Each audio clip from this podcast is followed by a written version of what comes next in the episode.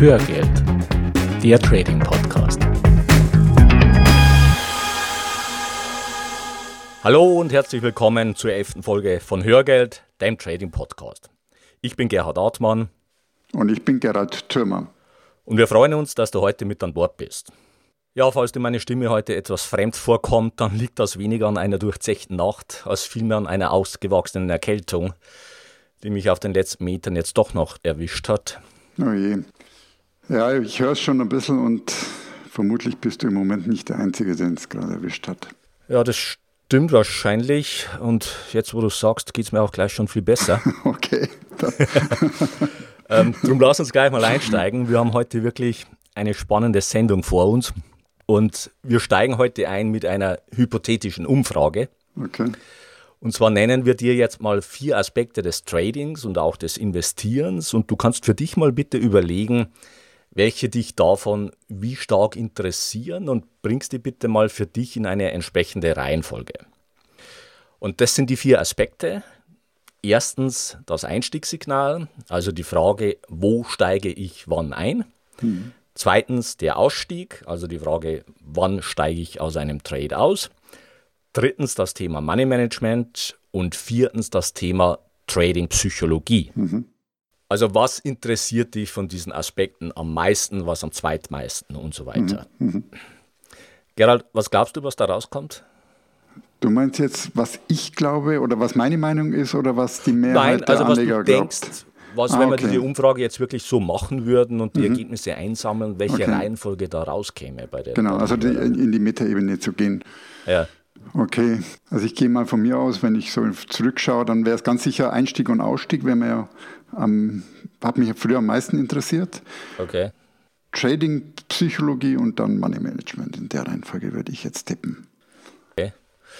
Ja, ich glaube, das kommt der tatsächlichen Reihenfolge schon ziemlich nahe und ich weiß das deshalb und kann das deshalb okay. ähm, so, so fest behaupten, wie dieses Ergebnis ausfallen würde, weil ich war vor vielen Jahren mal auf einem Seminar von einem Trader und der hat diese Abfrage immer wieder in seinen Seminaren gemacht mhm. und hatte damit auch praktisch eine, eine, kritische Masse an, an Feedbacks. Und da hat sich folgendes Ergebnis rauskristallisiert und zwar interessierten die Teilnehmer mit großem Abstand am meisten das Einstiegssignal, ja. wie du es auch schon vermutet hast. Ja. Und dann folgt an zweiter Stelle der Ausstieg.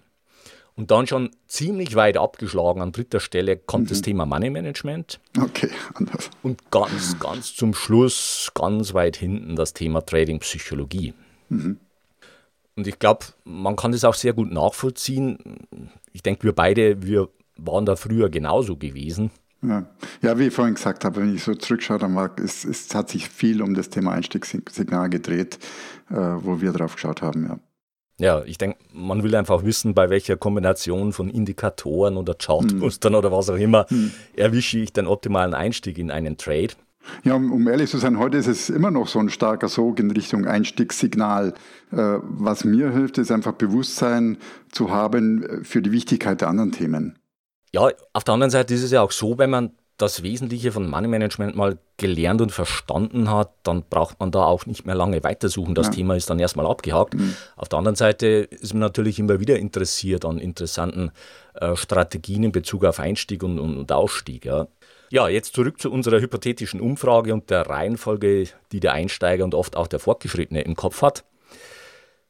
Das Problem mit dieser Reihenfolge ist, dass die tatsächliche Reihenfolge in Bezug auf die Wichtigkeit der vier Aspekte für deinen Erfolg beim Traden und Investieren genau umgekehrt ist. Ja. Das heißt, am allerwichtigsten ist die Psychologie beim Traden, danach kommt das Money Management, dann der Ausstieg und ganz zum Schluss der Einstieg. Und weil das so ist, werden wir uns in der heutigen Folge von Hörgeld mit der Frage beschäftigen, was du unbedingt über Money Management wissen solltest. Gut.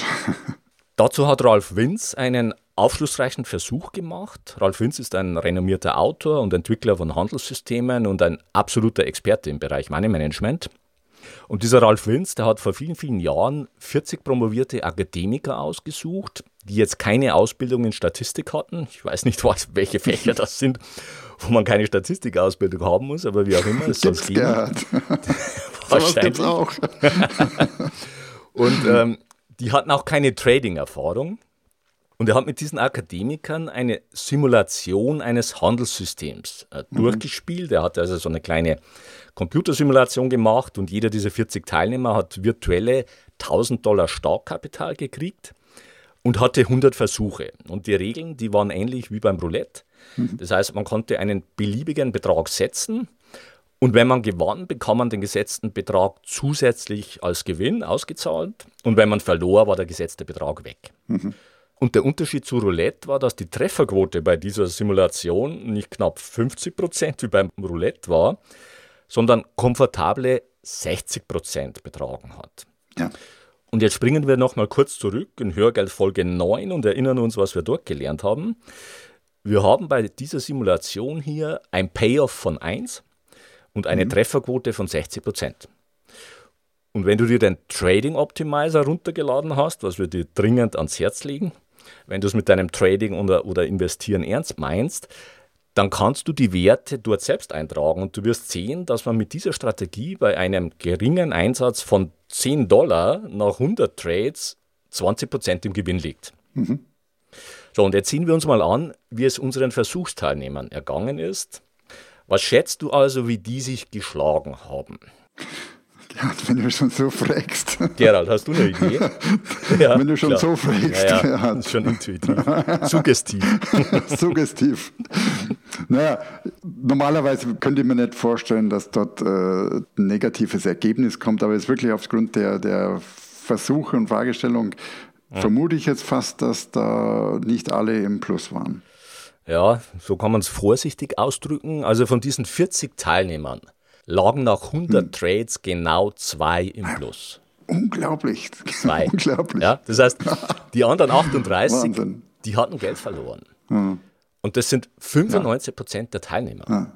Unglaublich. Ja, also das ist schon wirklich erschreckend und mhm. ja, auch beeindruckend. Und ja. der Grund dafür war, dass sie einfach beim Setzen der verschiedenen Beträge nicht wussten, was sie taten. Jetzt bin ich gespannt, was, was die Erkenntnis daraus ist. Ja, die Erkenntnis ist, dass ähm, uns dieses Experiment die Bedeutung von Money mhm. Management zeigt. Weil die, die Versuchsteilnehmer, die hatten ein Trading-System zur Verfügung, bei dem die Kombination von Einstieg und Ausstieg so gut war, dass es in 60 Prozent der Trades mit einem Gewinn geendet hat. Mhm. Und, und zwar einem Gewinn, der genauso groß war wie ein etwaiger Verlust. Das heißt, sie brauchten sich nicht über Einstieg und Ausstieg Gedanken machen. Die hatten schon eine Gelddruckmaschine in Händen. Ja, eigentlich schon. Ja, und, und das Einzige, was, was sie jetzt noch managen mussten, war die Frage, wie viel setze ich bei jedem mhm. Trade? Ja, und mhm. dabei sind 95 Prozent mhm. grandios gescheitert und haben mit der Gelddruckmaschine Verlust gemacht. Mhm. Ja, und das Zweite, was uns dieses Experiment zeigt, ist, dass jemand, der nichts über Statistik weiß und keinen ja. Trading-Background ja. hat, das Thema Money Management intuitiv falsch macht. Ja. Nämlich 95 Prozent. Und zwar Akademiker. Unglaublich. Unglaublich.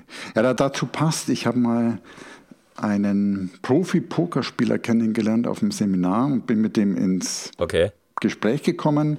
Das war ein junger Typ, mhm. der war vielleicht 30, war wirklich fit und hell im Kopf, interessanterweise auch ein Mathematiker. Ja. und ja. er hat mir auch mal gesagt, mit einem herausragenden Uni-Abschluss, weil ich ihn auch so gefragt habe, warum er sich jetzt da in die Richtung bewegt hat, ob er so an der Kante war, sagt er, nee, das war alles, alles weit im grünen Bereich. Und erstmal für mich überraschend war, dass es so jemand wirklich gibt, also Menschen, die mit Poker ihren Lebensunterhalt verdienen können. Und ich hatte hm. schon den Eindruck, das war nicht auf, auf schlechten Lebensstandard. Hm. Und überraschend war auch, dass ich in dem Gespräch doch einige Parallelen zur Börse erkennen konnte. Ja. Und ich habe ihm natürlich die Frage gestellt, was aus seiner Sicht der wichtigste Faktor für seinen Erfolg beim Pokerspiel ist. Ja. Und äh, interessanterweise, ohne eine einzige Sekunde zu zögern, kam als Antwort Money Management. Okay. Also, also für ihn war ganz wichtig, er sagte, Verluste begrenzen und vor hm. allem den Totalverlust vermeiden. Ja. Äh, mit dem Hintergrund längere Verlustphasen, und die hat er wohl teilweise auch gehabt, also auch über mehrere Monate, hm. sicher überstehen.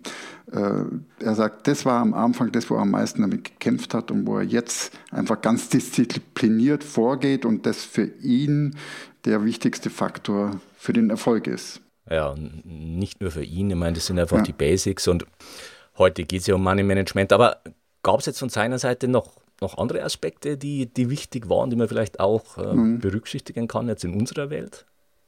Ja, äh, also spannend fand ich eben auch, dass er, weil das habe ich ihn auch gefragt, ist er anonym als Profi dann unterwegs, sagt er, nee, er meldet sich immer mit dem gleichen Spielernamen an, online. Also die Mitspieler können erkennen, äh, wer er ist und wie er unterwegs ist. Okay. Und dann gefragt, warum machst du das? Und er sagt, ja, die Profis untereinander, die respektieren sich und, äh, und können sich dann bewusst entscheiden, auf welche Mitspieler oder andere Profis sie sich einlassen wollen. Mir ist dann eben auch so, dass äh, die Kunst des Krieges eingefallen. Also kenne deinen Gegner. Ja. Und das andere ist natürlich, andersrum sind natürlich Anfänger und Newcomer damit eher erkennbar. Das ist meine Vermutung. Hm. Und Zweitens ist es so, dass wohl auch beim Pokerspiel die Strategien immer wieder mal wechseln, neu dazukommen. Also in der Szene gerade welche im Trend sind oder nicht mehr im Trend sind. Yeah. Und, und da findet wohl immer wieder eine Veränderung statt. Und was er auch sagte, was er braucht, ist, ist, ist es die Fähigkeit, das eigene Spiel kontinuierlich daran neu anzupassen. Ja, ja ich denke, das ist ja auch beim Traden ein Thema. Ja. Also hier kommt es ja auch darauf an, dass man das aktuelle Marktumfeld äh, richtig einschätzen kann und dass man erkennt, wenn sich dieses Marktumfeld ändert und eventuell seine Strategie dann anpasst oder mhm. vielleicht auch ganz aus dem Markt rausgeht und, und von der Seitenlinie aus zuschaut. Mhm. Und wir werden dazu auch eine eigene äh, Hörgeldfolge machen zu diesem ganzen ja, Thema. Ja, genau. Was noch spannend war, fällt mir gerade noch ein, was er auch noch gesagt hat, dass er in den Gewinnphasen eher gewillt ist, sein Risiko zu erhöhen und in diesen Verlustphasen das Risiko nach unten zieht. Ja, das ist ein klassisches Money-Management-Thema, ja. werden wir in der nächsten Folge auch äh, konkret äh, besprechen. Jetzt beantworten wir erstmal die Frage, was genau wir unter Money-Management verstehen. Und dazu müssen wir zwei Begriffe auseinanderhalten. Der erste Begriff ist der der Positionsgröße. Dazu ein Beispiel, wenn du ein Trading-Kapital, sagen wir mal, von 10.000 Euro hast und du teilst das in 10 Blöcke a 1.000 Euro auf und kaufst dir dann 10 verschiedene Aktienpositionen a 1.000 Euro. Mhm. Ja, das heißt, du hast 10 verschiedene Aktien und jede dieser Positionen ist, ist zu Beginn 1.000 Euro wert. Und jetzt wissen wir ja mittlerweile, dass es beim Trading und Investieren nicht darum geht, immer zu gewinnen, sondern darum, in Summe mehr zu gewinnen als zu verlieren, was sich dann in einem positiven Erwartungswert widerspiegelt. Und die Verluste ja. sind praktisch die Betriebskosten des Traders und Investors. Die gehören einfach dazu. Die entscheidende Frage bei den Verlusten ist aber, wie viel verlierst du schlimmstenfalls, wenn du verlierst? Ja, und da sind wir dann beim zweiten Begriff, nämlich dem Risiko. Und das, was du bei einem Trade schlimmstenfalls verlierst, das ist dein Risiko bei dem Trade.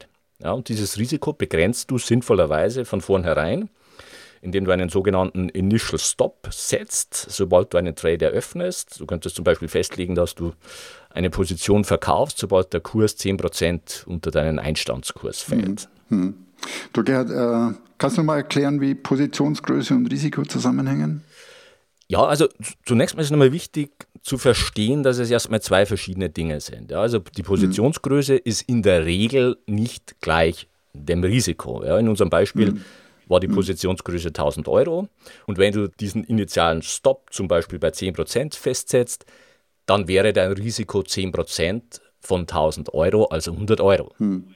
Hm. Aber äh, es gibt auch Strategien, bei denen die Positionsgröße und das Risiko identisch sind. Ja, das mhm. vorhin beschriebene Beispiel von diesem Ralf Winz, das ist so ein Beispiel, das, was die Versuchsteilnehmer dort pro Trade setzen, verlieren sie im Verlustfall komplett.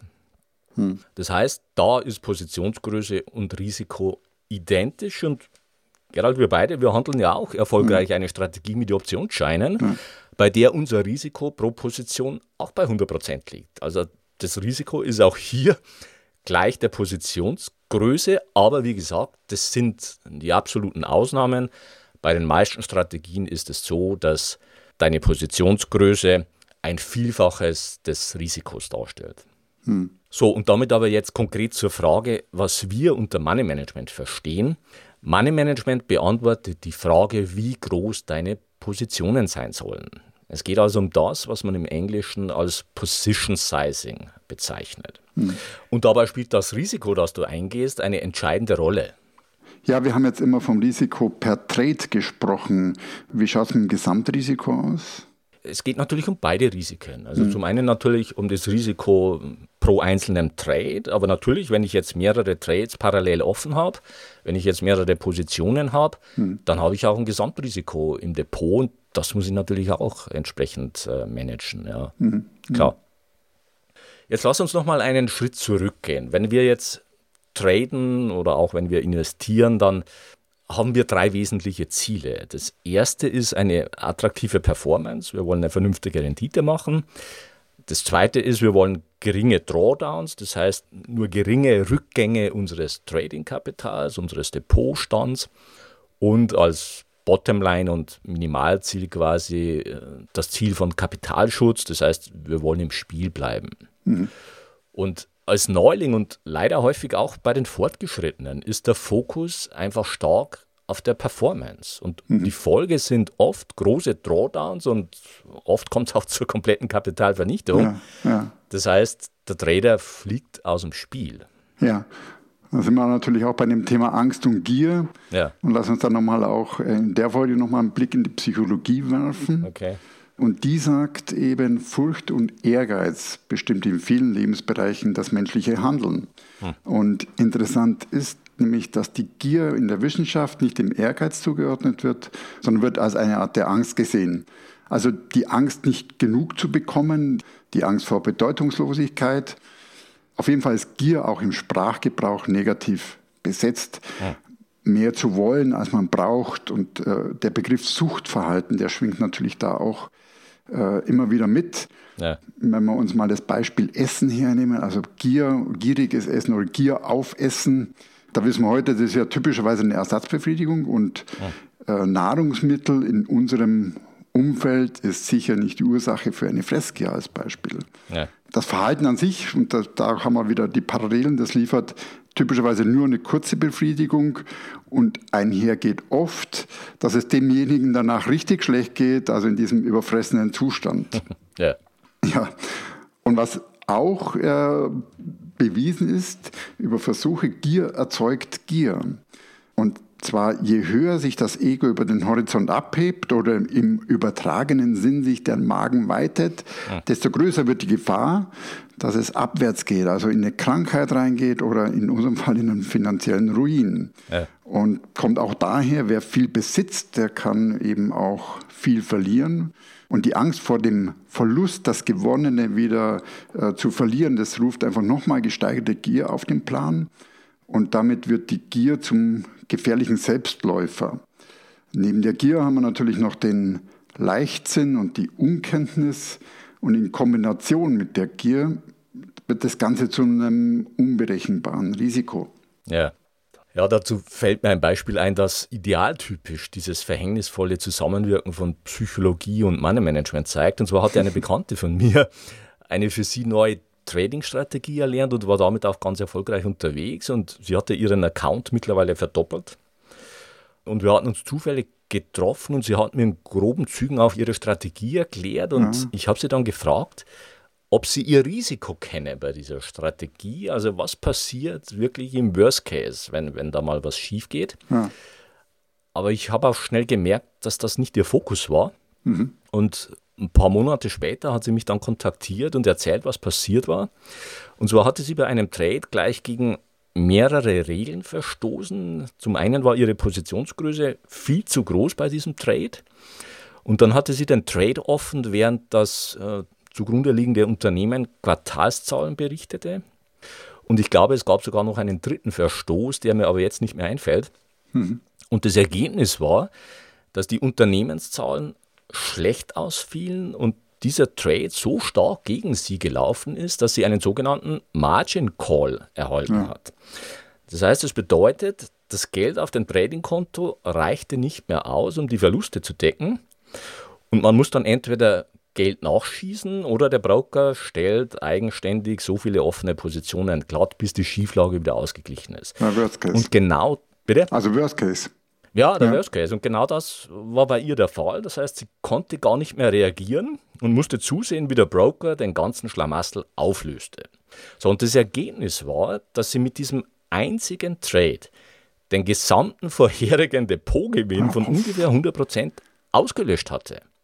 Und ich weiß nicht mehr genau, ob sie nicht sogar noch unter, ihren, unter ihr Ausgangsniveau gefallen war. Also das kann ich jetzt nicht mehr genau sagen.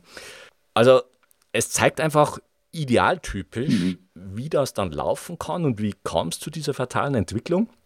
Durch ein verhängnisvolles Zusammenwirken von Psychologie und Money Management. Ja. ja. das heißt, durch ihren anfänglichen Erfolg hat sie entsprechend Selbstvertrauen aufgebaut und war sich ihrer Sache ziemlich sicher. Dann kam Leichtsinn und etwas Gier obendrauf und das führte zu einer gefährlichen hm. Positionsgröße. Genau das, was wir vorhin hatten, ja. Was wir vorhin ja. gesagt haben. Und ich habe auch irgendwie das Gefühl, dass diese vorherigen Gewinne, also die 100% äh, Gewinn in relativ kurzer Zeit, auch schon mit zu hohen Risiken mhm. eingefahren mhm. wurden und die Positionsgrößen da zu groß waren. Ich habe dafür keine Bestätigung, wir sind da nicht mehr tiefer eingestiegen, aber es ist so mein Gefühl. Mhm. Ja, und jetzt hat ja ein äh, großer Drawdown nicht nur psychologische Folgen, sondern auch ganz handfeste mathematische und damit natürlich auch entsprechende Folgen für deine Rendite und dein Risiko. Und damit kommen wir zu einer wichtigen Asymmetrie beim Handel an der Börse. Und diese Asymmetrie, die wirkt in zwei Richtungen. Die erste Richtung ist die, dass um einen prozentualen Verlust auszugleichen, du einen prozentual höheren Gewinn brauchst.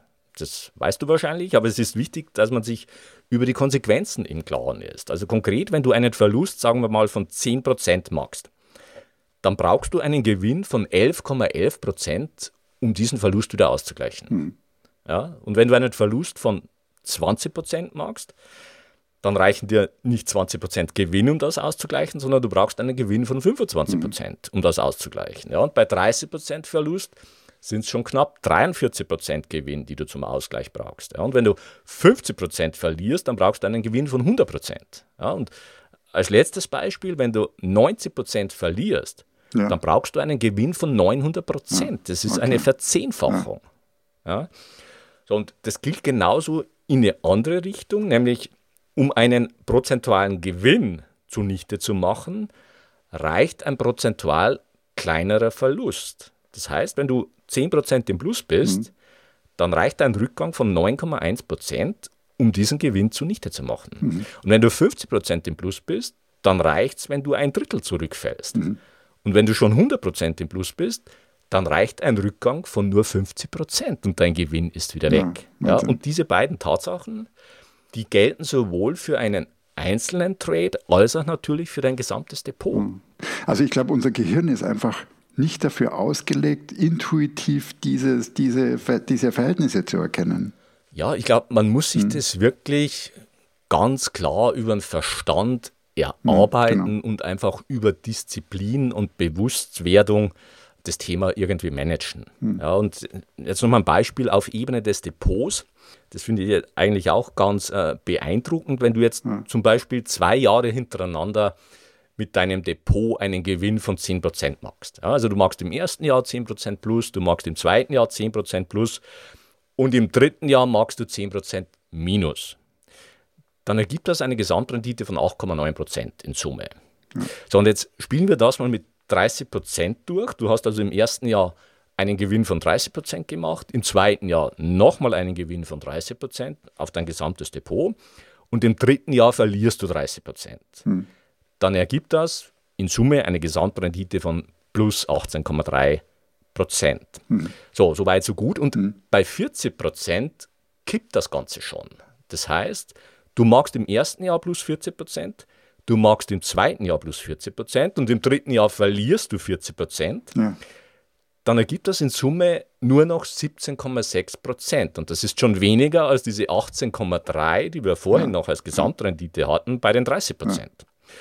Und bei 62 Prozent wird es dann in Summe schon negativ. Das heißt, damit sind dann die Gewinne der beiden vorherigen Jahre ausradiert und du bist sogar leicht im Minus. Und ich denke, man muss sich das einfach nochmal vergegenwärtigen. Du magst in einem Jahr einen Gewinn von 62 Prozent mit deinem Trading, mit deinem Investieren auf dein gesamtes Depot, was ja erstmal eine ordentliche, schöne Performance ist. Ja dann magst du im zweiten Jahr nochmal 62% plus. Also du, du wiederholst das nochmal ja, und fühlst dich richtig großartig.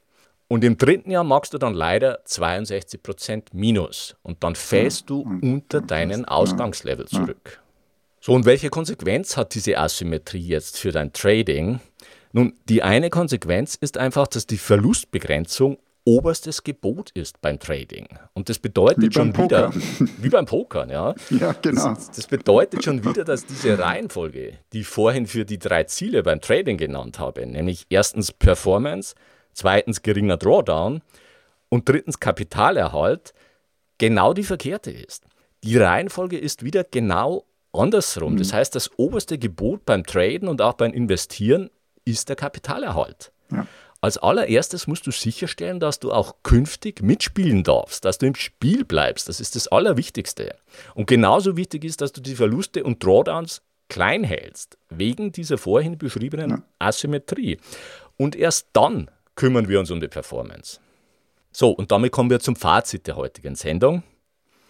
Die erste Erkenntnis ist, dass Money Management neben Psychologie der wichtigste Baustein für deinen Erfolg beim Traden und Investieren ist. Viel wichtiger als der Einstieg und der Ausstieg. Die zweite Erkenntnis ist, der Mensch macht Money Management intuitiv falsch. Ja. Du brauchst das notwendige Wissen darüber, um es richtig zu machen.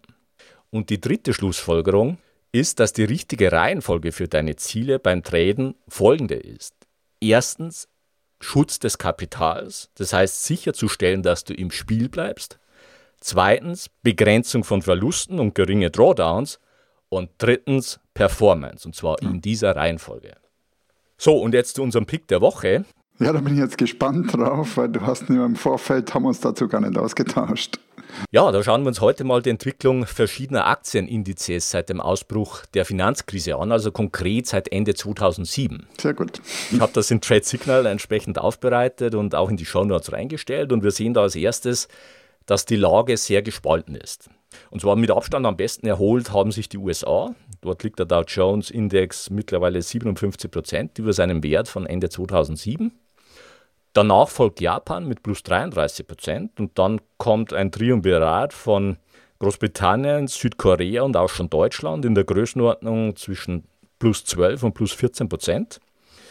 Und wichtig ist dabei, dass man vergleichbare Indizes auswählt und da die meisten Indizes sogenannte Kursindizes sind, bei denen Dividendenausschüttungen nicht eingerechnet werden, habe ich hier für Deutschland nicht den DAX genommen, bei dem werden nämlich Dividenden mit eingerechnet, sondern den sogenannten Kursindex des DAX. Mhm. Und würden wir zum Beispiel den klassischen DAX-Index nehmen, dann lägen wir bei plus 50 Prozent statt der plus 12 Prozent. Das ist auch schon die Kraft der Dividenden. Ja, ja. Aber wie gesagt, wir haben jetzt mit Großbritannien, Südkorea und Deutschland so eine Gruppe, die also zwischen 12 und 14 Prozent äh, über dem Stand von Ende 2007 liegen. Und danach kommt eine Gruppe entlang der Nulllinie, Dazu gehören die Schweiz, Portugal und die Niederlande. Dann folgen in einer Bandbreite von minus 10 bis minus 15 Prozent Australien, Frankreich und Hongkong. Dann kommen Italien, Spanien, Österreich und China, die liegen zwischen minus 32 und minus 38 Prozent mhm. unter dem Stand von Ende 2007. Mhm gefolgt von Irland mit minus 64 Prozent und dem allseits bekannten Schlusslicht Griechenland mit minus 87 Prozent. Also das sind schon Dimensionen wie seinerzeit, ich sag mal, zur großen Depression in den 30er Jahren. Und zwar auf, auf Ebene von einem Index. Ja. Also der, der griechische Aktienindex liegt 87 Prozent unter dem Stand von, mhm. von Ende 2007. Das heißt, nur wenige Länder haben die Finanzkrise bis dato überhaupt verdaut und der überwiegende Teil hat selbst neun Jahre nach dem Ausbruch der Krise immer noch mit den Auswirkungen zu kämpfen. Und für mich auch spannend, wie weit es auseinanderdriftet, hätte ich so nicht erwartet. Ja, das ist schon extrem ja. und äh, für uns als Investoren gibt es jetzt zwei mögliche und zwar genau gegensätzliche Schlussfolgerungen daraus. Äh, die eine Gruppe von Investoren die konzentriert sich in so einer Situation auf die Länder, die noch weit zurückliegen und versucht dort einfach Aktien von aussichtsreichen Unternehmen zu günstigen Kursen einzukaufen. Und die andere Gruppe macht genau das Gegenteil und kauft Werte, die in der Vergangenheit gut gelaufen sind, mit der Überlegung, dass sie auch künftig gut laufen werden. Das heißt, es sind zwei völlig unterschiedliche Ansätze und wir werden auch in einer späteren Folge von Hörgeld genauer darauf eingehen und wir werden uns auch outen, zu welchem Lager wir gehören und warum. Und ich denke, hm. du hast vielleicht schon eine Idee als Hörer, ähm, wo wir da zu verorten sind. So, jetzt aber noch eine Bitte in eigener Sache. Wenn dir unser Podcast gefällt, dann würden wir uns wirklich freuen, wenn du eine kurze Rezension in iTunes reinstellst. Das geht ganz einfach und schnell und hilft uns im Ranking weiter nach oben zu kommen, besser gefunden zu werden und ist für uns auch eine zusätzliche Motivation. Und wenn du Fragen oder Anregungen für uns hast oder wenn wir bestimmte Themen vertiefen sollen, dann schreib uns bitte an feedback.hörgeld.com oder nutzt die Kommentarfunktion auf unserer Webpage hörgeld.com. Also gib dir einen Ruck und geh in den Dialog mit uns. Mhm. So viel also für heute. Die Shownotes zur heutigen Sendung mit ergänzenden Charts und Links findest du unter hörgeld.com slash 011. Bleibt noch der Ausblick auf die nächste Folge. Da geht es um den zweiten Teil der Frage, was sollte ich unbedingt über Money Management wissen? Und da werden wir uns konkrete Money Management Strategien ansehen. Bis dahin eine gute Zeit. Ja, mach es gut und wir wünschen dir weiter viel Spaß mit dem Thema Börse. Und wir laden dich ein, auf diesem Weg die Verantwortung für deine Vermögensanlage selbst in die Hand zu nehmen. Die Geschichte geht weiter.